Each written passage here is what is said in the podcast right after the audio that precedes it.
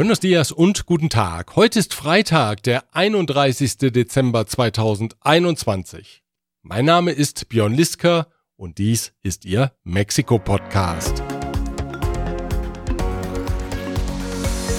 Diese Ausgabe erreicht Sie dank der freundlichen Unterstützung folgender Firmen. Store KM, die Online-Plattform für Elektrokomponenten und Werkzeuge nach VDE-Vorschrift. Kernliebers, der globale Technologieführer für hochkomplexe Teile und Baugruppen mit den Schwerpunkten Federn und Standsteile.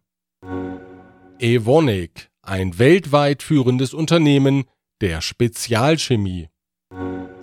Klöme.com, der Spezialist für IEC-Elektrokomponenten im Bereich Automatisierung und Energieverteilung.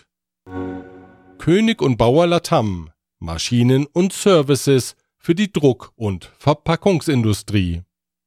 Heute melde ich mich mit einem kurzen Silvester-Update, das Sie auch mit der Unterstützung der folgenden Firmen erreicht. Global Mobility Partners, Ihr Spezialist für Umzüge von und nach Deutschland. Rödel und Partner, Ihre maßgeschneiderte Wirtschaftskanzlei. ICUNet Group. Wir beraten, trainieren und begleiten Ihr Unternehmen und Ihre Assignees interkulturell weltweit. Von wo besser Isiera, Ihre Anwaltskanzlei mit einem spezialisierten German Desk. Die Links zu den Homepages finden Sie auf mexikopodcast.info. Das Nationale Wahlinstitut INE hat die Vorbereitungen für die Volksbefragung zum Verbleib von Staatspräsident Andrés Manuel López Obrador in seinem Amt aufgenommen. Am 10. April sollen die Mexikaner darüber abstimmen, ob der Präsident bis Ende 2024 regiert, wie es turnusmäßig vorgesehen ist. Er war 2018 für eine sechsjährige Amtszeit gewählt worden. Der Präsident bezeichnet dieses Einholen eines Stimmungsbildes als ein elementares demokratisches Instrument. Wer es etwa mit Verweis auf fehlende Finanzen blockiere, handele undemokratisch. Gemeint ist damit das Wahlinstitut INE. Das hat nun zunächst einmal 1,5 Milliarden Pesos für die Volksbefragung abgestellt. Weitere 2,3 Milliarden Pesos sind allerdings nach Angaben des INE nötig, um das Plebiszit vorschriftsmäßig realisieren zu können. Einer der Richter des obersten Gerichts befand, das INE könne die fehlenden finanziellen Mittel beim Finanzministerium beantragen.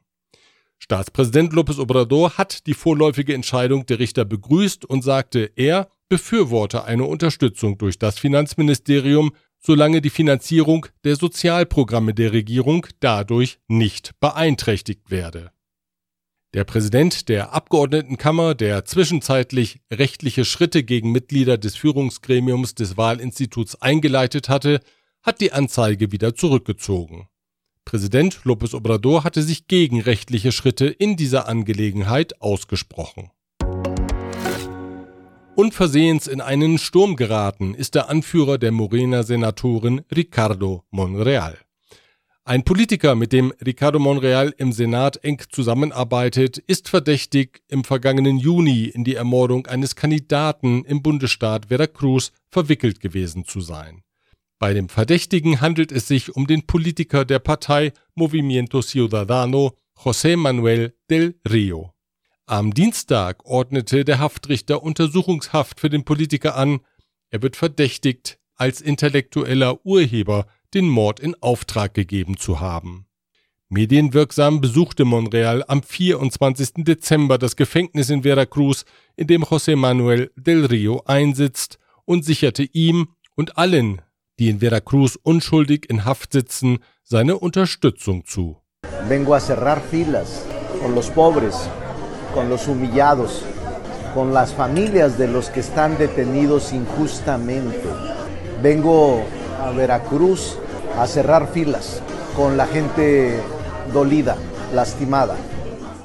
Bei den Worten könnte man denken, der Senator Monreal war in einem Unrechtsstaat zu Besuch. Aber nein, es handelt sich um den Bundesstaat Veracruz, der immerhin von einem Parteifreund regiert wird. Der Gouverneur Cuitlahuac Garcia allerdings gilt als innenparteilicher Gegner von Ricardo Monreal und als Unterstützer einer Präsidentschaftskandidatur der Hauptstadt-Oberbürgermeisterin Claudia Sheinbaum. Bekanntlich will Monreal selbst Nachfolger von Präsident López Obrador werden. Auch Außenminister Marcelo Ebrard, ein weiterer Kandidatenanwärter, schaltete sich ein und unterstützte seinen Parteifreund Monreal. Es spreche für seinen Anstand und seine menschlichen Qualitäten, den Politiker im Gefängnis besucht zu haben. Während sich Ebrard mit politischen Positionierungen bisher zurückhält, hatte sich Monreal zuletzt wiederholt mit gemäßigten Äußerungen von den Hardlinern in der Regierung abgesetzt und war damit auch von Präsident López Obrador abgerückt. Die Covid-Infektionen nehmen in mehreren Landesteilen wieder zu, darunter in der Hauptstadt. Zuletzt waren landesweit 8000 Neuinfektionen binnen 24 Stunden gemeldet worden. Wie die Hauptstadt-Oberbürgermeisterin Claudia Schenbaum sagte, sei eine Zunahme der Infektionszahlen um 20 Prozent zu verzeichnen, die Krankenhausauslastung sei aber dennoch auf einem konstant niedrigen Niveau. Von einer neuen Welle könne man nicht sprechen, die Hauptstadt habe auf der Covid-Ampel unverändert die Farbe grün. Dennoch habe die Stadtverwaltung beschlossen, den Weihnachtsmarkt auf dem Socalo zu verkürzen. Er endete am 29. Dezember nach nur zehn Tagen. Auch das geplante Silvesterkonzert auf der Reforma, bei dem unter anderem die populäre Gruppe Angeles Azules auftreten sollte, wurde abgesagt. Mexiko will spätestens 2024 den nationalen Kraftstoffbedarf komplett aus eigener Produktion decken. Das hat der Pemex-Chef Octavio Romero Oropesa mitgeteilt.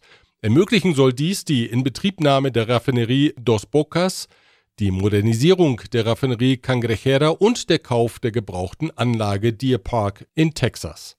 Das Ziel gehört zu einem Zehn-Punkte-Plan, der die vollständige Energieautonomie des Landes vorsieht. Kräftig investieren will Pemex zudem in die Düngemittelproduktion. Die Werke sollen ab 2022 mit einem Volumen von 300 Millionen US-Dollar ausgebaut werden. Infolge gestiegener Energie- und Frachtpreise explodieren die Düngemittelpreise derzeit weltweit. Ökonomen warnen vor Hungerkrisen, besonders in Schwellen- und Entwicklungsländern. Eine Übergangsfrist gibt es für das neue digitale Dokument mit dem Namen Carta Porte, das für Transportunternehmen künftig verpflichtend ist.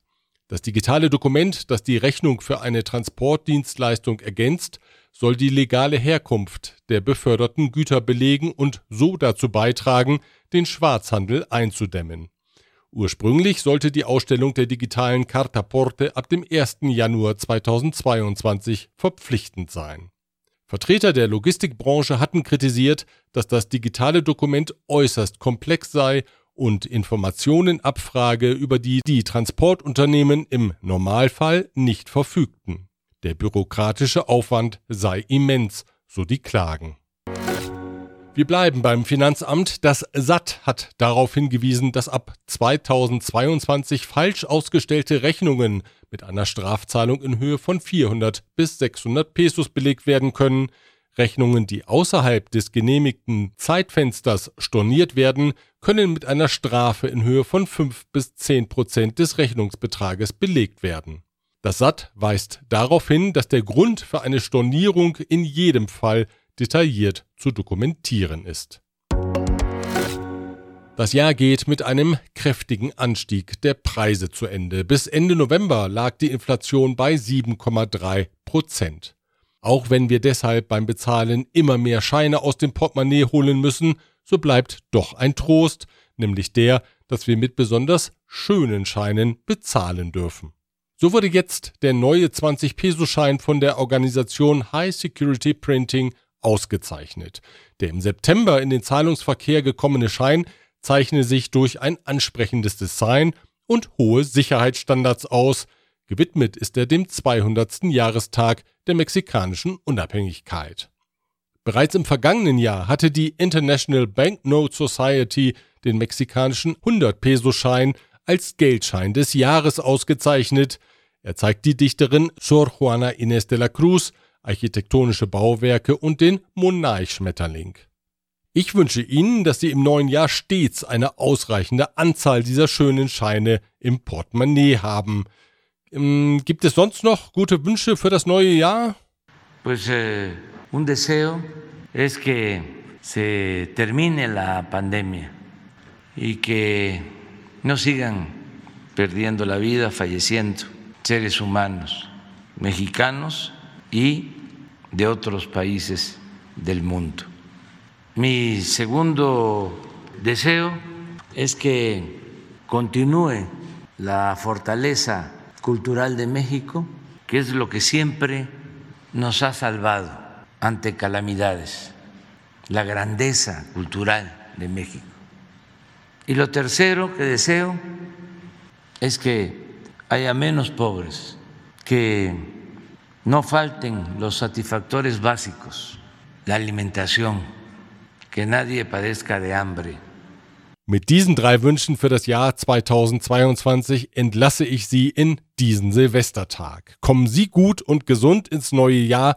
Wir hören uns wieder bei der ersten Ausgabe des Jahres 2022 am nächsten Freitag, wenn Sie mögen. Bis dahin.